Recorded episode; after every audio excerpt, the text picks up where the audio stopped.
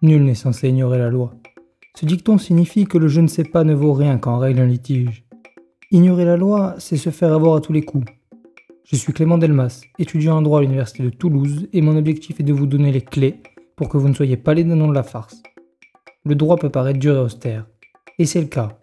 C'est pourquoi cette émission va vous résumer en deux minutes une notion indispensable qui pourrait changer votre vie. Le droit n'attend plus que vous, c'est parti.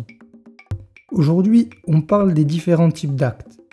Un acte, c'est la manifestation de la volonté d'une personne ou de plusieurs personnes.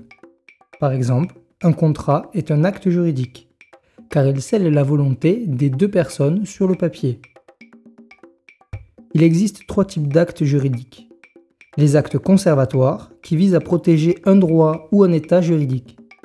C'est-à-dire que si on fait un acte conservatoire, on souhaite conserver une prérogative, une chose que nous avons le droit de faire ou un statut juridique, qui nous donne des droits. Par exemple l'hypothèque, qui donne le droit à celui qui a prêté de l'argent de saisir le bien immobilier de celui qui prend le crédit, en cas de mauvais paiement. Le créancier se protège contre le mauvais payeur. Il conserve son droit de récupérer ses sous. Il existe aussi l'acte d'administration.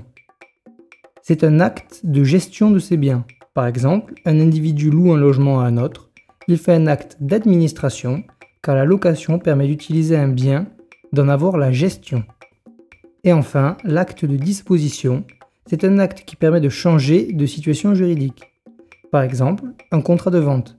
La situation juridique change car le propriétaire du bien est différent.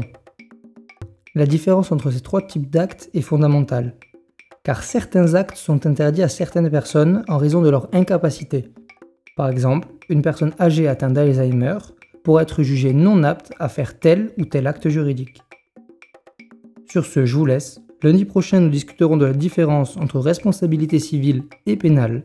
En attendant, vous pouvez me poser toutes les questions liées à l'épisode ou non que vous voulez sur rosae.eirl.gmail.com ou vous abonner pour plus d'épisodes. À la semaine prochaine.